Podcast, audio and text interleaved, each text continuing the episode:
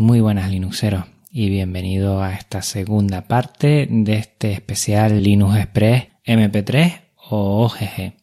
Mi nombre es Juan Febles y 24 horas después de empezar la primera parte, pues he terminado este experimento y quiero compartir contigo pues las experiencias y sobre todo el feedback que me han dado los oyentes en referencia a si un capítulo o un episodio de un podcast en OGG se puede escuchar en los diferentes dispositivos.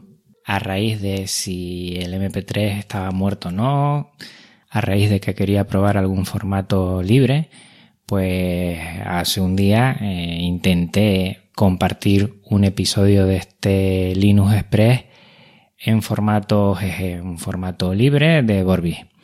Que por cierto, si no lo has podido escuchar porque tienes un dispositivo iOS, pues lo tienes aquí. Tienes aquí el episodio anterior que ya lo he tenido que pasar al MP3.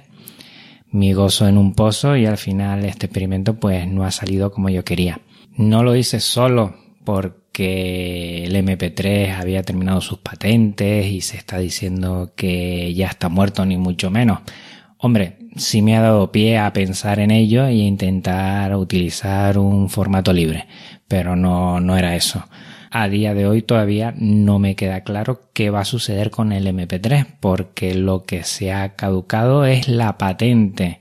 La patente en Estados Unidos. En Europa, pues hacía tiempo que había caducado.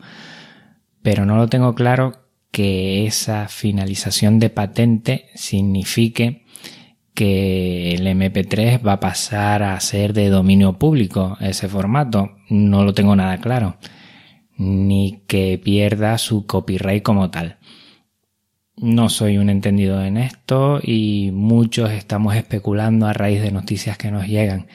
Sí me gustaría si alguien controla más del tema de patentes, del tema de copyright y todo esto, pues bueno, que nos arroje a todos un poquito de luz de qué pasaría ahora si cuando finaliza una patente ya pasa a dominio público, si lo podemos utilizar o no, si la empresa tendría que liberar, o sea, pasar de copyright a otro tipo de licencia en este sentido, o cómo es.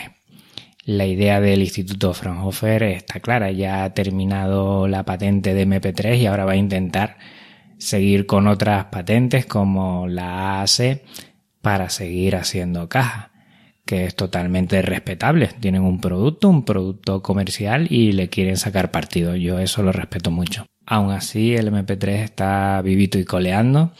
Hice el experimento de pasar el OGG y lo único que me ha dado problemas, pero ahora veremos dónde me ha dado problemas, son sobre todo en los dispositivos móviles de iOS y en los dispositivos móviles de Windows Phone.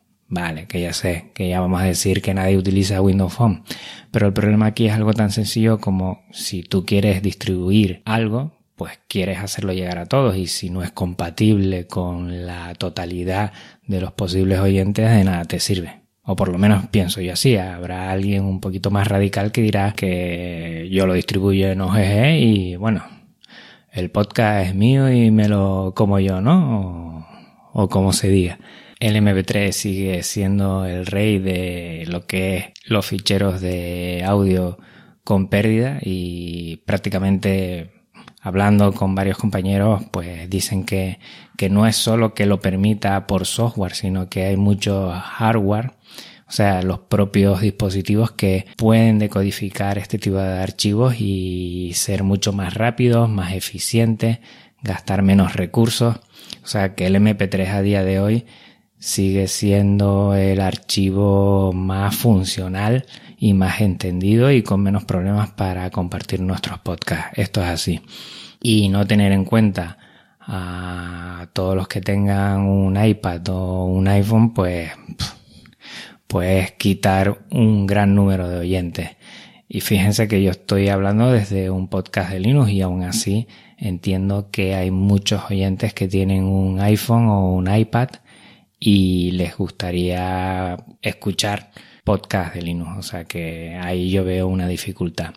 Después a nivel software, pues bueno, pues casi todos, nadie me ha dicho lo contrario.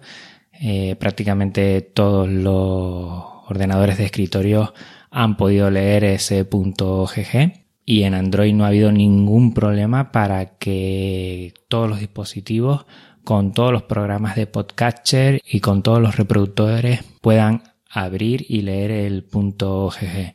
Creo que es por software. Me extrañaría que fuera una decodificación por hardware, pero bueno, si alguien conoce bastante de este tema, que me lo comente. Pues lo dicho, aún queriendo utilizar el formato libre de Vorbis, voy a tener que pasar otra vez al MP3 porque creo que es fundamental compartir mi producción. Sí tendré una copia de seguridad en formato FLAC para mí mismo y de ahí pues haré varias copias.